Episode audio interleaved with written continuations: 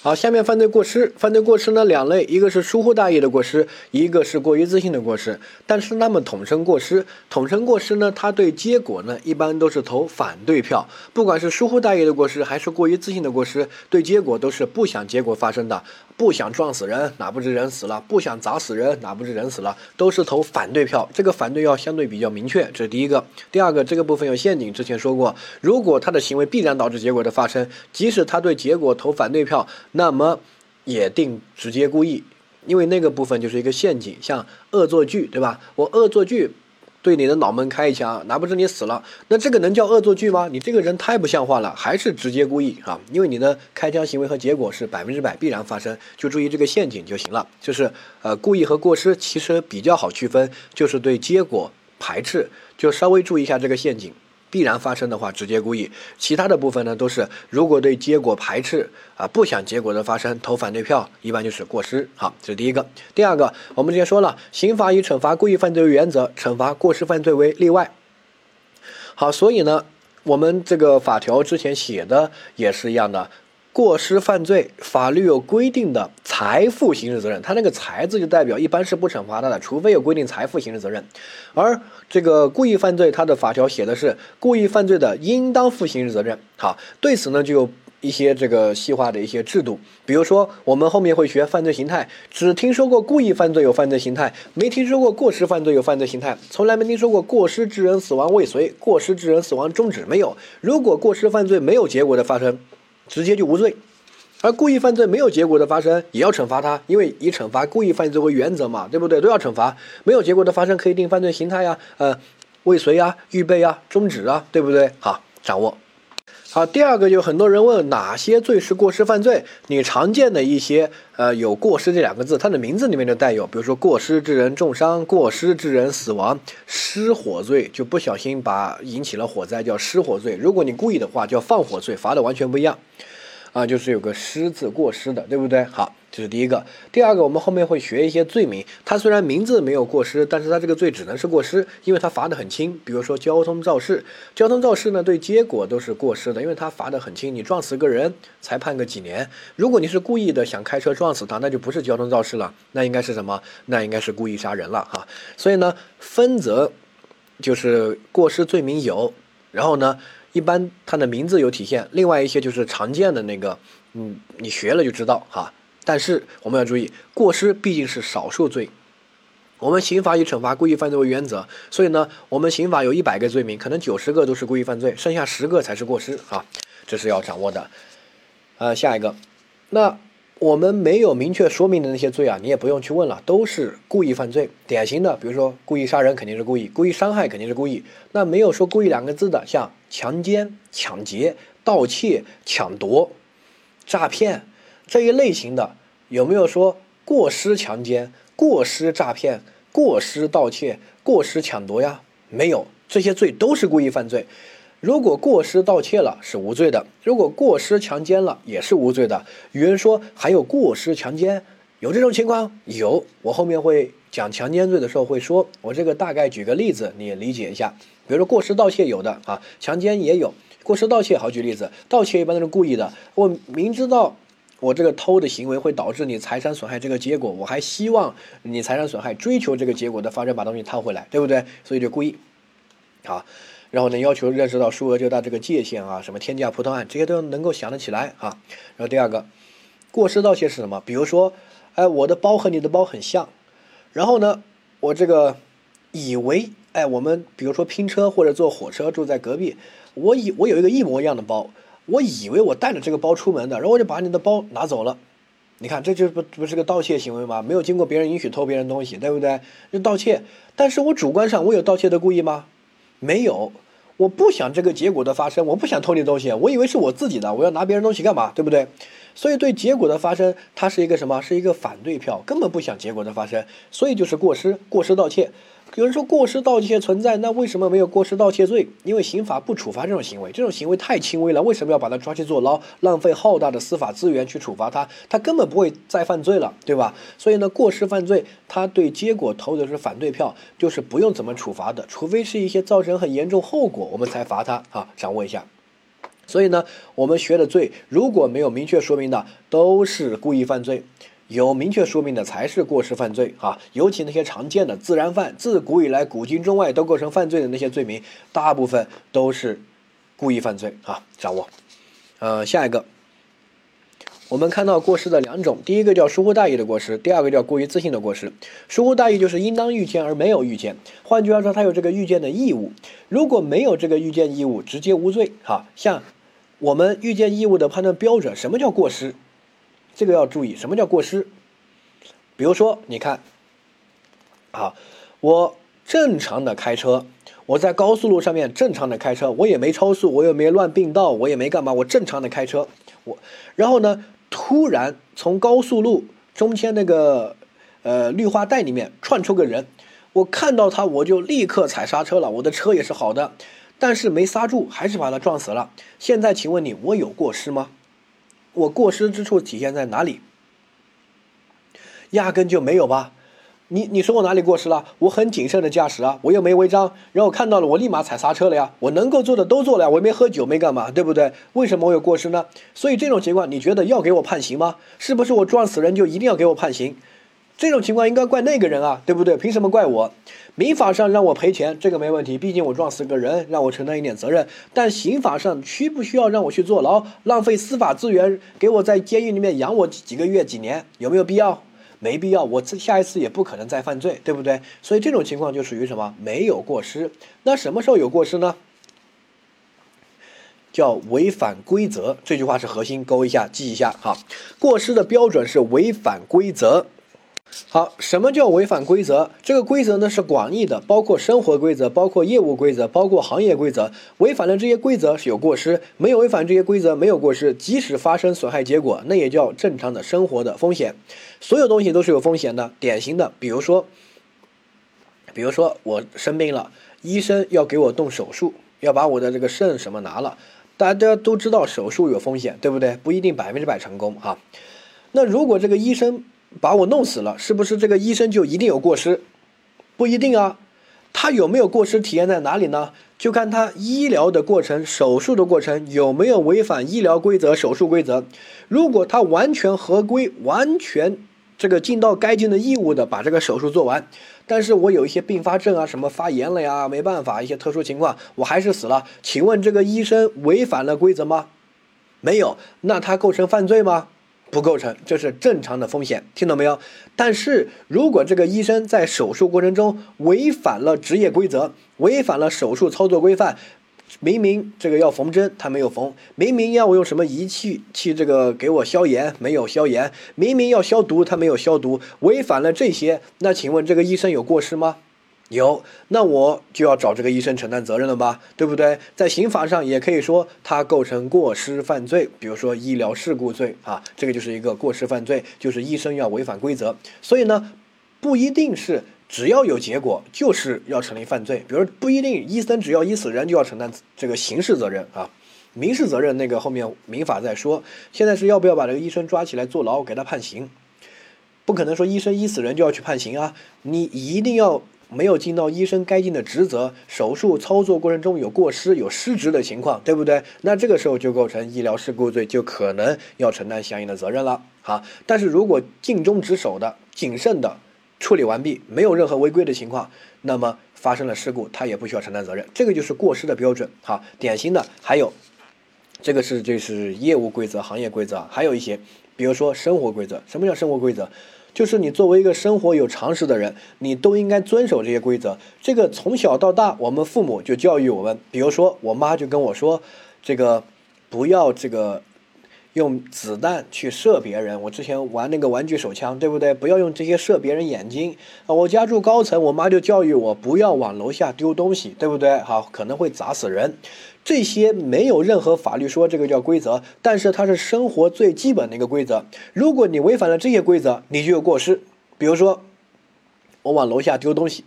对不对？我不想砸死人的，但是还是不小心砸死个人，这个叫什么？这个叫过失。为什么？因为你违反了生活规则，对不对？好，这个能理解吧？哈，那如果我没有违反生活规则，我完全遵守生活规则，我是没有过失的，不构成犯罪，因为我连过失都没有。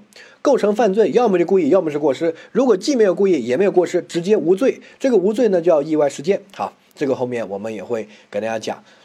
典型的，比如说我正常的这个在家里面打扫卫生，然后呢，比如说递个证啊，呃，或者这个。哎，我腿这个什么骨折，骨折没有弄好呀，或者什么腿一弯，然后呢，一滑滑倒，一摔倒，一推，就把我家里面的花盆或者什么东西啊，丢抛到了窗外，砸死个人。你看，我们把这个呢叫意外，意外事件，意外事件，就是没谁也没有想到，对不对？好，然后呢，没有这个过失，因为我遵守了规则，我并没有丢东西下去，是意外嘛，意外导致的。这个时候他也不需要承担刑事责任，是无罪的哈。如果我故意丢故意丢下去的，这个就是故意犯罪，对吗？错。再强调这个，再回到之前的知识点，再复一下：故意和过失不是行为的态度，是对结果的态度。我丢下去东西没有砸死人，刑法管都不管，一定是砸死个人。题目肯定会出现一个损害后果。那盯着这个损害后果，那个人对损害后果的心态是什么？如果投反对票是过失，对不对？好啊，好选过失，但是还要看一下他有没有违反规则。你看。从楼上往下面丢东西，违反了规则，所以是过失，没问题。但是如果没有违反规则，那么可能是意外事件，是无罪。哈，还考了这么一个题，你听，是否违反规则呢？要结合特定的场所和区域来看待。好，说两个农民工在工地上发生争执，于是一个农民工就推另外一个农民工，另外一个农民工就摔在地上，然后头。磕在这个，因为是工地嘛，有一些尖锐的石块和一些这个钢筋暴露在地面，就磕在上面，就磕穿了，就死了。这是一个真实的案件，经常都会发生这种情况啊。然后题目就问你，那这个推别人这个人最终该怎么处理啊？很多人这个不知道考什么点都不知道，就考这个是不是过失还是个意外事件？好，是过失还是意外事件？关键在于什么？第一个，首先这个人肯定不想他死，对不对？对他的死亡投反对票，所以呢，一般是过失。好，但是呢，如果他没有违反规则，那这个时候就是意外事件。如果违反了规则，就是过失犯罪。好，现在的讨论的点肯定是他有没有违反规则，因为前面他肯定不想结果发生，不用讨论，这个大家都知道。那现在问有没有违反规则？我告诉你，违反了。为什么？因为他题目限定了一个场景是工地。工地是很危险的，你敢不敢进去工地里面乱走？我都我都不敢进去，我害怕被砸死。就是因为它危险，所以在工地里面所有人都要佩戴安全帽，对不对？都要按照秩序、按照这个规则来啊。所以你在那么危险的一个地方发生争执，把别人推下去，就是有过失的。就像我父母会叮嘱我不要去工地玩，那个地方危险，对不对？啊，那些也会告诉工人不要在工地干其他事情，一定要佩戴安全帽，这个危险。所以大家都知道那是个危险的地方，你还去推别人，这个就是违反了生活规则，或者你也可以说叫业务规则，哪种规则无所谓，反正就违反规则，好，那就是有过失。而有些情况没有过失，什么情况？比如说我们在一个草地上，哎，草地上。然后呢，我们两个这个发生了一点争执，我就推了你一把，然后你就摔在地上，然后你就死了，或者你什么心脏病发作啊，或者你这个有些特殊疾病被一下被我气死了。那现在请问我有没有过失？没有，因为这个场景是个很安全的一个场景，是一个草地，对不对？好，所以在这个里面我是没有预见义务的，我不没有不可能预见草地你摔一下会死啊，对不对？所以在这种情况之下，大家都觉得很安全，所以。父母也会放心的让孩子在草地上跑啊、打闹啊，对不对？我们就觉得挺安全的哈。所以在这个时候推别人一把，不小心把别人推死了，那么是没有过失的，就属于意外事件，那是做无罪处理，听懂没有？所以呢，很多人就搞不懂，你看都是推一把，对不对？那为什么一个定过失致人死亡罪，另外一个直接无罪意外事件，到底点在哪里？是不是推的这一把的轻重？不是的，是有没有犯罪的主观构成要件。具体而言，就是有没有过失；具体而言，就是有没有违反规则。在工地里面那么危险的情况，你推别人违反了业务规则、生活规则，因为那个很危险，所以你有高度的注意义务。而在这个草地上，你没有这个注意义务，所以你推别人一把，把别人弄死了，那个属于意外啊，意外事件啊，掌握。好，下一个，呃，对于一些特定的职业者，他的这个。违反规则的标准和一般人违反规则的标准，那肯定是不一样的。他有没有特定的标准？典型的，比如说一个人这个什么特特殊的疾病发作了，然后我作为一个普通人，我见义勇为，我去抢救一下他，打幺二零啊，然后给他一些急救措施，人工呼吸啊之类的。可能我按的时候呢，反而加重了他的病情，可能他那一块刚好出问题，我按反而会导致他那一块加重。那这个时候呢，请问我有没有过失？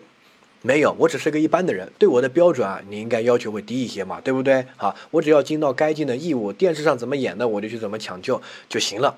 好，但是如果换一个情况，比如说同样的这个病情，然后到了医院，医院在给他动手术的时候，没有检查那些东西，就给他直接开刀啊或者什么的，那这个导致别人发生这个医疗事故死了，有没有过失？那肯定有啊，对不对？所以你可以理解，对一个一般人的标准和对医生的标准，那肯定是不一样的吧，对不对？好，所以呢，你也可以理解，你去医院，比如说动个小手术啊，或者看个什么病啊，他为什么要让你查一下血啊，拍个 X 光啊，都要检查一下，就是害怕哪里有问题嘛，把它全面的排除，对不对？这样是很谨慎的哈，医院就这样。因为他对他们的要求标准很高哟，你只要稍微没有排除，你就是呃违反了这个医生的这个规则，所以就是属于过失，可能就要承担医疗事故相关的刑事责任。但是，一般的人那就没有这个呃强调，他的标准会低一些啊。下一个，应当预见而没有预见的是什么？是结果。永远记住，故意和过失是对结果的态度，对结果的预见，对不对？好，那应当预见和没有预见的结果是什么罪就什么结果，你。比如说我是这个过失致人死亡罪，那我就应该预见，而没有预见的只能是死亡这个结果，不能是重伤。如果是重伤这个结果，那就成为成立另外一个罪，叫过失致人重伤罪，那完全是不一样的哈。啊，所以当年有个题这样表述，他说过失致人死亡罪，应当预见而没有预见的。既可能是死亡这个结果，也可能是重伤这个结果，那就错了，只能是死亡这个结果。如果是重伤这个结果，不成立过失致人死亡罪，应该成立的是过失致人重伤罪，听到没有？好，所以应当预见没有预见的结果，什么罪就是什么结果啊？过失致人死亡就是死，过失致人重伤就是重伤。哈，下一个，呃，过失叫过于自信的过失，过于自信的过失呢，它跟这个疏忽大意的过失同样的地方就是。他对结果都是投反对票，不希望结果的发生。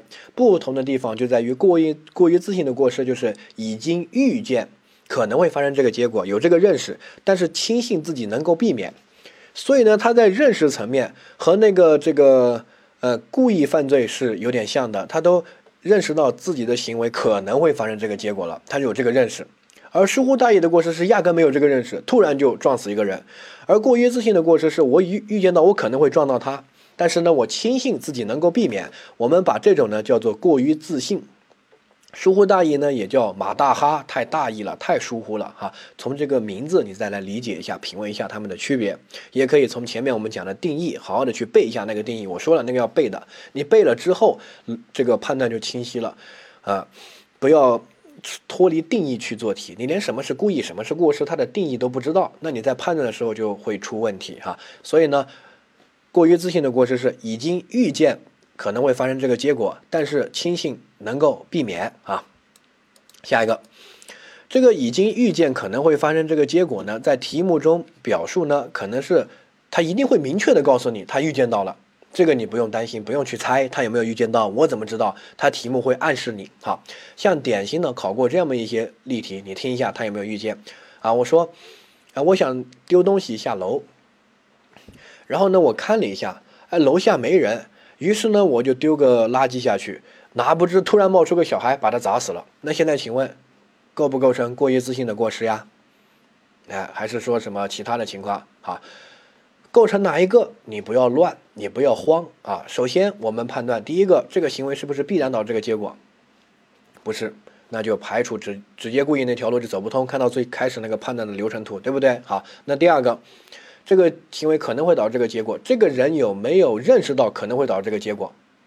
有，在题目中的暗示是什么？他认识到可能会砸死人，所以他还才看一眼嘛，对不对？才呃看了一下没人才丢的，所以看了一下没人才丢，就代表了他认识到可能会砸死人，有这个危险。好，那他都认识到了，所以呢就是什么？什么？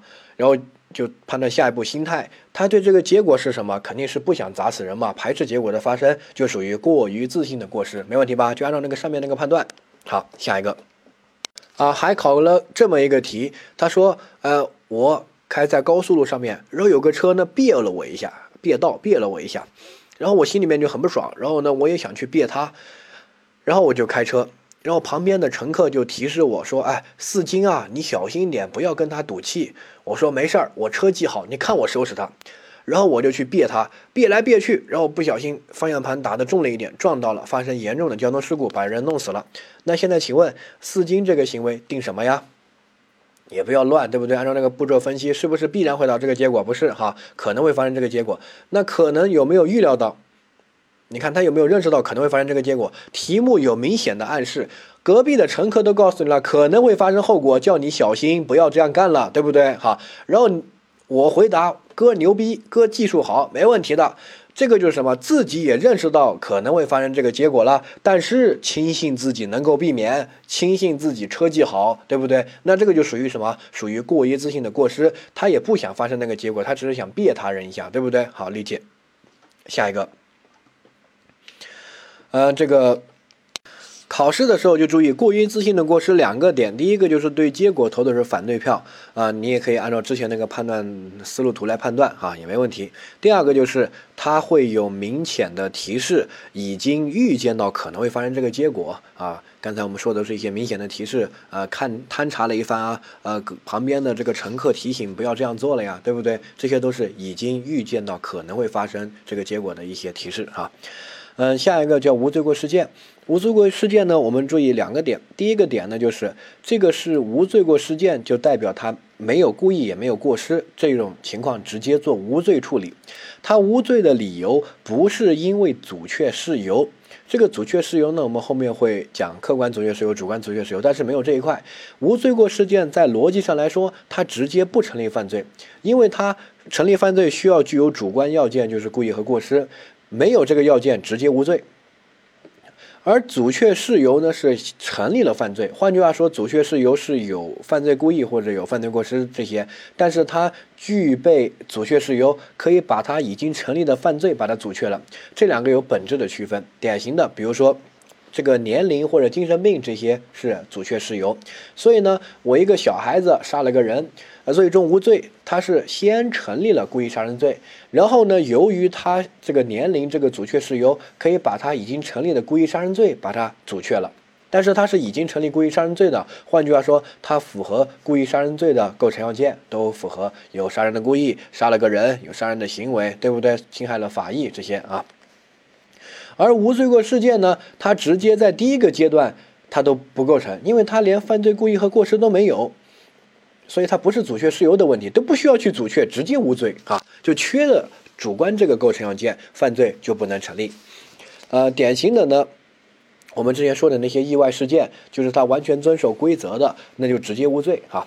比如说我开车的时候，啊，我完全的按照规则开车，没有任何违章的行为，是那个人横穿高速公路。高速公路本来是禁止行人走的，而且拦起来了，他就是横穿，然后突然从草丛里面跳出来，我刹车来不及把他撞了。这个时候我是无罪，我无罪的理由不是因为阻却事由那些，而是因为我直接叫没有犯罪故意，也没有犯罪过失，叫无罪过事件，缺乏主观构成要件。好，掌握下一个，这个无罪过事件只是没有主观构成要件，但是可能有其他构成要件。这个呢，怎么理解？就像我们之前说不作为犯罪是一个道理哈。它这个是充分这个条件还是必要条件？就是逻辑上数学学的那个东西。你可以这样理解：就成立一个犯罪，需要 a 加 b 加 c 加 d 等于成立犯罪，而主观故意过失只是其中的 a，a 没有，并不代表 b、c、d 没有。A 跟 B、C、D 没有会相互影响，不会相互影响，啊，比如说我最终都是无罪，但是我可能是没有 A，然后我有了 B、C、D，但是也是无罪啊，因为 A 加 B 加 C 加 D 等于这个成立犯罪，缺一都不成立这个犯罪，啊，缺一并不代表其他三个缺，好，我举例子，第一个，比如说我们会学一个。东西叫被害人特殊体质，这个后面因果关系的时候会说。被害人特殊体质指的是这个被害人有一些特殊的疾病。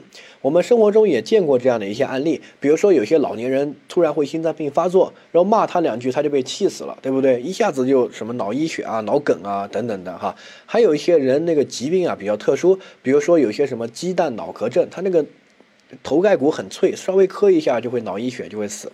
还有一些叫血友病，就是他好像没有血小板还是什么，这个疾病我也不太了解啊。反正他只要有个伤口，就是就是很危险的。我们认为割破一下一会儿就结疤了，它会愈合，他那个不会愈合，因为他没有血小板，没有办法让血停止，所以要即刻送到医院抢救，要用什么胶水啊还是什么把它封住啊，否则就会有重大生命危险。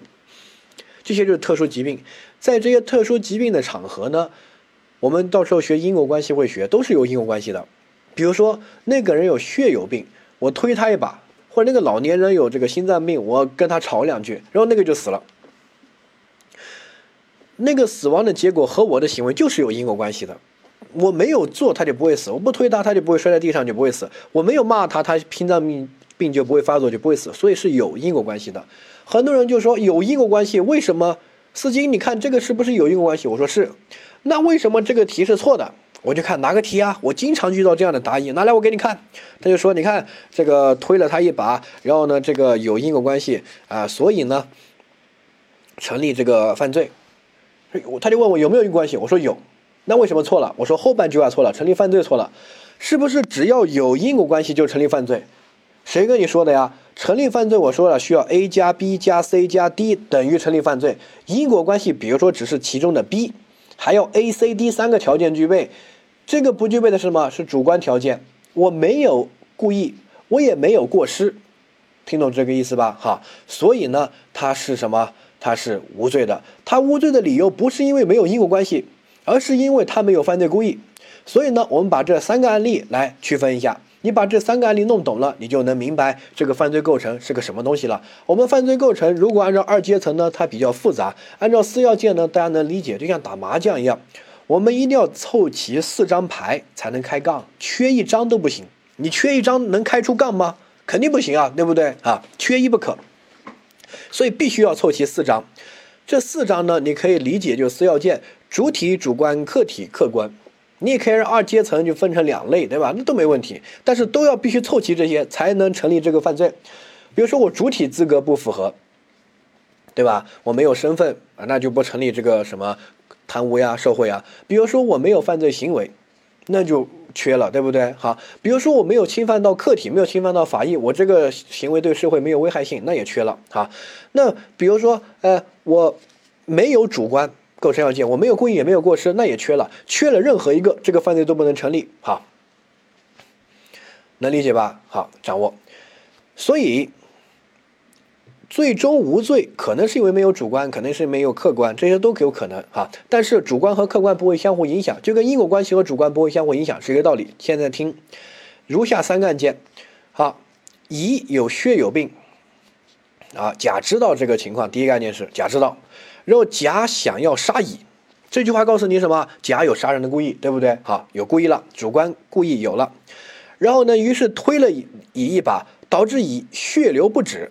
然后呢，死了，请分析这个因果关系和甲的犯罪，怎么回答？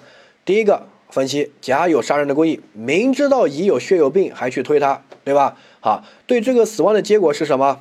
是积极的追求，对吧？所以呢，是什么？是故意，没问题。这第一步分析出来了。第二步，乙死了没有？死了。为什么死？被甲推的。所以呢，甲有杀人的行为，推他的行为，然后呢，导致这个死亡的结果有因果关系，侵犯到了客体，对不对？好。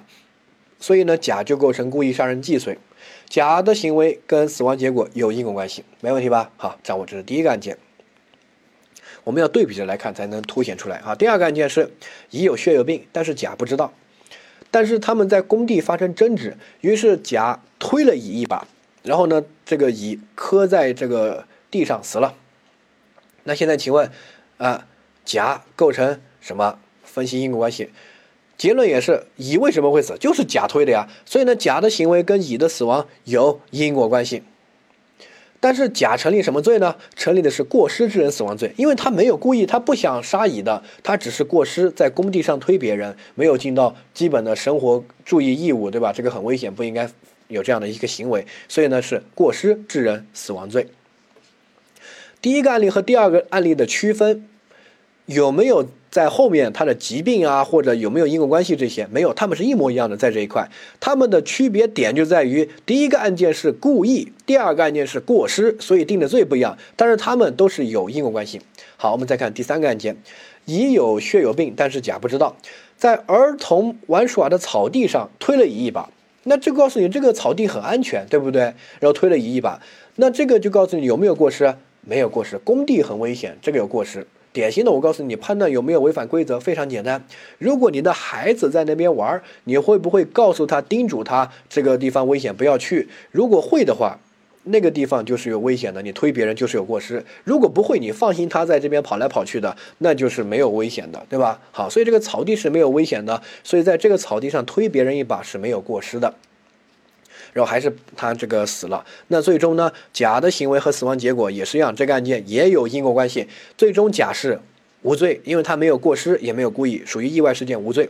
所以呢，这三个案件他们的结论不同，一个是故意犯罪，一个是过失犯罪，一个是无罪，但是他们相同的部分都是有因果关系，不管哪个案件它都有因果关系，这个人的死就是因为甲推的，对不对？好，他们不同点并不在于因果关系，而在于他的。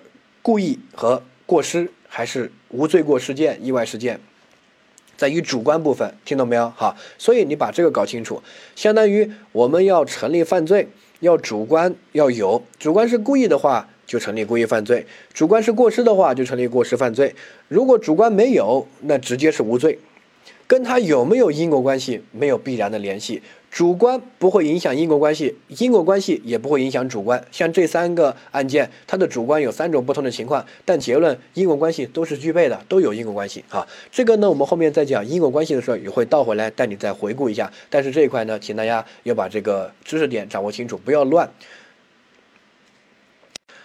不要觉得他是故意，所以就有因果关系，这个推导关系是不成立的。故意和因果关系。两个没有联系，我是故意有因果关系，我是过失也可能有因果关系，我甚至是无罪过事件，没有故意没有过失也可能有因果关系，对吧？我是故意可能没有因果关系，这都是有可能的，两者并不是有个前因后果这个的推导关系，没有这样的推理关系，所以二者是平行的概念，不会相互影响啊，掌握。但是影响定罪的话，主观是会影响定罪的，没有主观是无罪，有故意的话故意犯罪，有过失的话过失犯罪，好理解。下一个，这个无罪过事件呢，主要是两块，一个是这个意外事件，意外事件它的唯一的考点就是跟过失、疏忽大意过失的区分，就是看有没有违反规则。如果他违反了规则，那么就是过失；如果他遵守了规则，但是发生这个结果，就叫意外事件啊。意外事件就无罪，因为没有过失。下一个不可抗力，不可抗力呢，就是一些不能抗拒的原因导致的。典型的，比如说，呃，这个我开着车撞死个人，但是为什么呢？是因为地震，地震我没办法避免啊，对不对？所以呢，这个情况我肯定是无罪的，不能再抓我去坐牢啊。这个呢，了解一下就行了，这个不用深究。主要是意外事件那个跟疏忽大意过失的区分点规则那一块呢，你通过读题做题呢，再来巩固一下啊。好，下面讲一个稍微比较难的一个点，就是间接故意和过于自信的过失的区分。所有刑法的教科书都说这个部分是难点，它难就难在它这个学者在很多时候都无法区分，就写这个教科书的出题人他们都无法区分，包括他们的教材都说这个是个难点啊。呃，我们间接故意呢是对结果持一个放任的心态，而过于自信的过失呢，他。前面的要件都是一样的，都是明知道可能会发生这个，但是他对结果呢持一个反对、不想结果发生的一个心态哈。所以呢，大家一定要理解，一个是过失犯罪，一个是故意犯罪，他们定的罪不一样，量刑也不一样。故意犯罪肯定很重，过失犯罪肯定很轻，或者就不罚了，对不对？哈。所以呢，按照这个，我们来看看，就是你以一个普通人，这块是一个刑法的难点，但是这种结论得出来。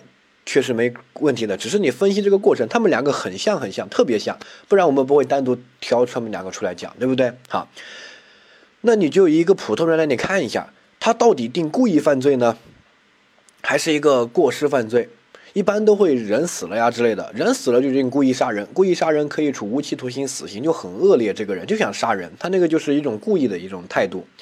而那种过失的，就是不想的这个人死的，没必要给他判那么重的刑，他也不太会再下一次再犯罪了哈。就这种情况，这是第一个。第二个，我们主观上是这样的一个判断标准，而客观上呢，他会由于是过于自信的过失，他是不想结果的发生，所以他一般会采取一些避免结果发生的一些措施。会有这些一些措施的一些描述，我不想结果发生，所以我会干嘛干嘛干嘛哈。如果有了这些，那一般就偏向于过于自信的过失哈。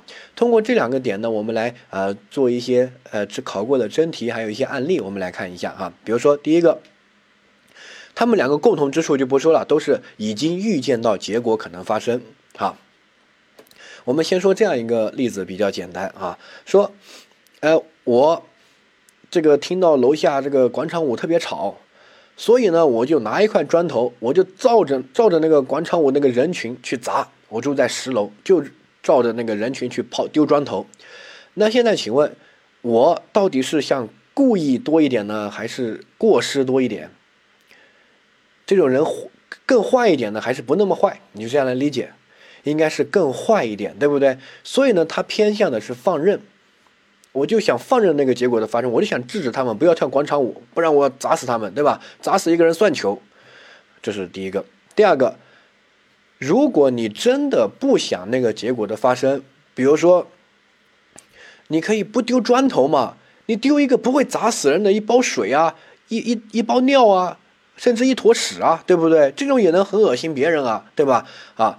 但是不会导致这个死亡的，所以你丢砖头这个行为，你就可以通过这个行为来判断他的心态，能理解吧？主要还是看一下他的这个行为啊。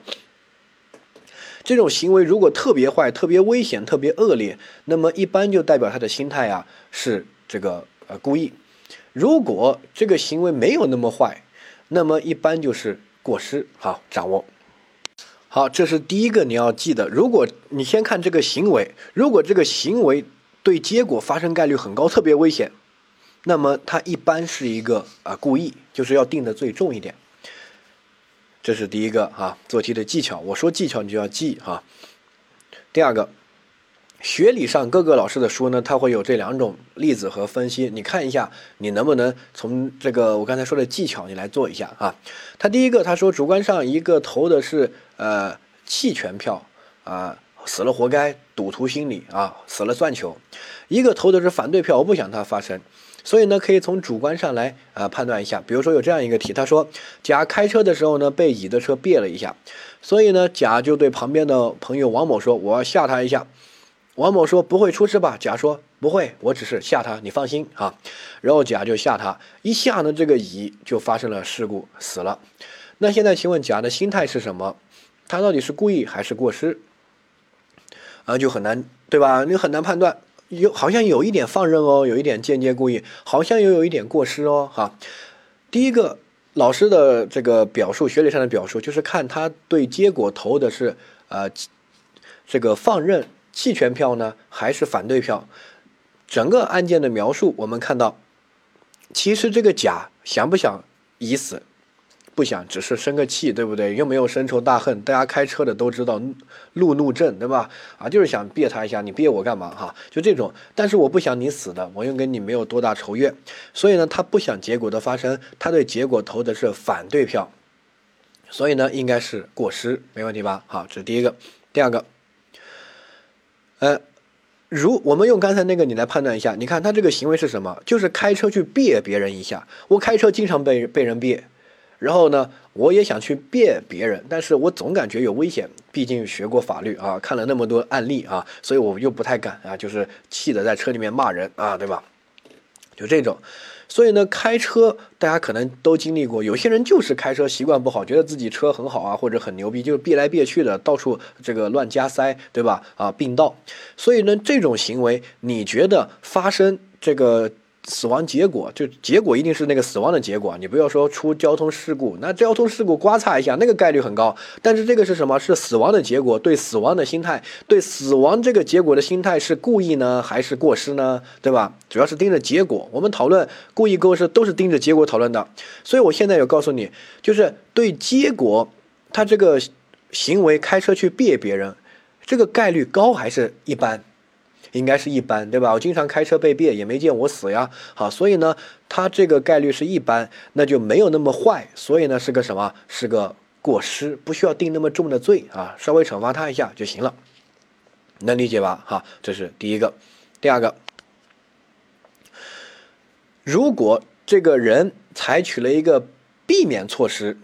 那么我们一般认为他是不想这个结果发生的啊，那就是一个过失。如果没有避免措施，那就是一种赌徒心理，就放任死了算球，那就是故意，间接故意。哈，典型的，比如说我要往楼下丢东西，我会先看一下，或者我叫一声，我说楼下的人闪开，我要丢东西了。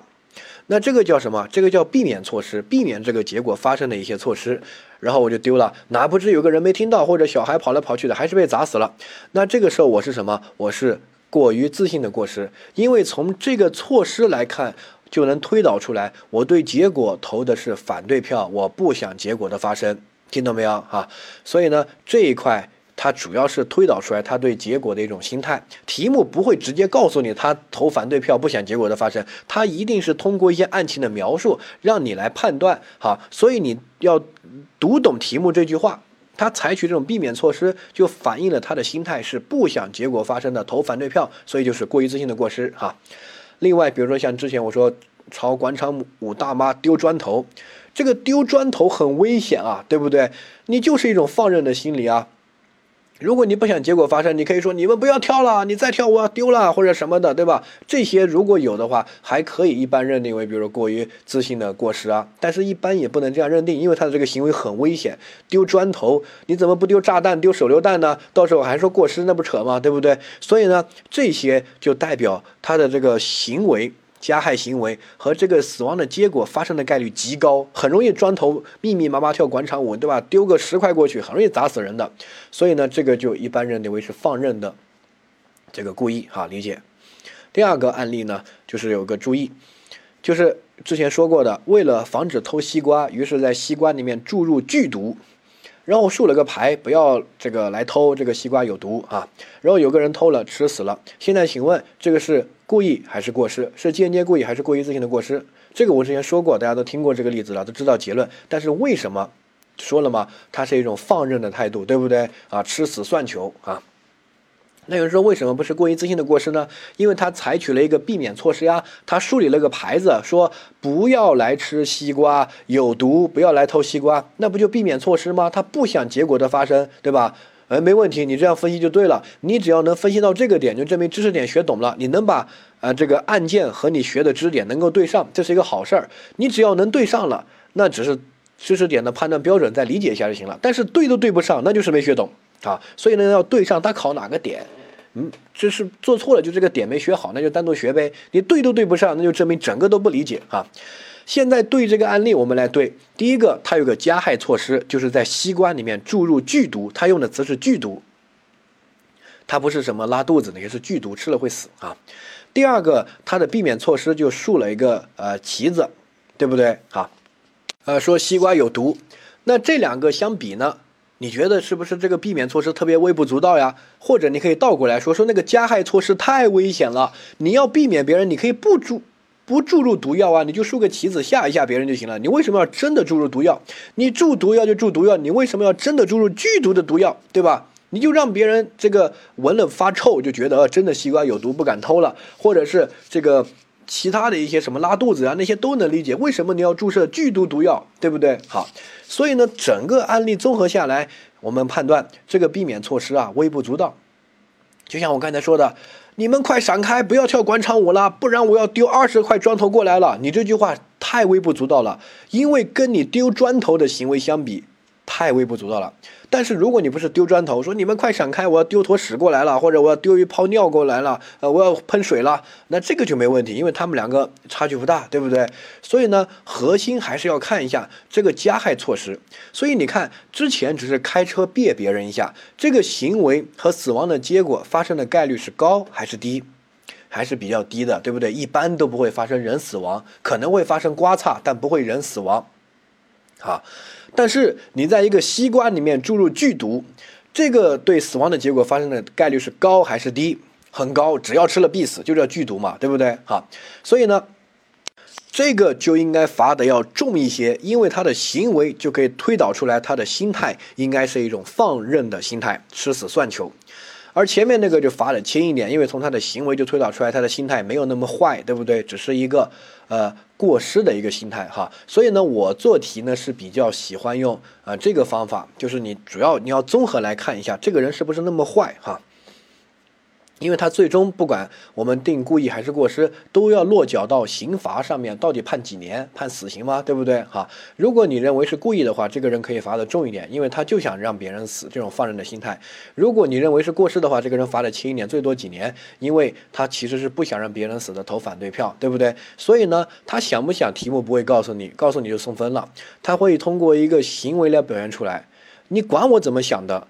我在里面注剧毒，那肯定是我想让别人死啊！我说了，我不想别人死，我可以不注射剧毒啊，对不对？我如果担心的话，所以你在里面想想，如果你是一个特别特别坏的人，你就注射剧毒；如果你还是一个有良知的人，你就不会注射剧毒，你注射个一般的让西瓜发臭的，或者是吓吓别人有一点变色的染色剂，别人就不敢吃了嘛，对不对？就行了，没必要真的毒死一个人。你真的想毒死一个人才毒死剧毒，那你就想毒死一个人就是一种故意，好理解。呃，你可以通过这句话来掌握一下。如果你不通过这句话呢，你也可以按照标准的各个教科书上面都是这样写的一种心态投反对票，还是加害措施和避免措施相比哈，这样的一些判断注意一下。反正这块呢是比较难的一个知识点，然后考的概率也比较低，大概三五年吧考一个选项。好，所以呢这块呢就做一个基础的理解就行了。后面我们。多做一点题，然后在下一个阶段，或者你自己做题就有感觉了，就比较简单了。但是你就在这边绕钻牛角尖，你是绕不出去的哈。第一个读一下，第二个记住我教你做题技巧，就是看他那个加害行为和那个结果它发生的概率。如果是很危险的一个行为，这个人一般都是比较坏的，呃，那么从这个就可以推导出来，他是一种故意放任，想结果的发生，对不对？哈，排斥不排斥结果的发生。赌徒心理死了算球，但是如果这个行为是一个没有那么危险的行为，就代表这个人没那么坏，可能对结果他没有那么想结果的发生，发生的概率也不高哈，那就是一种过失。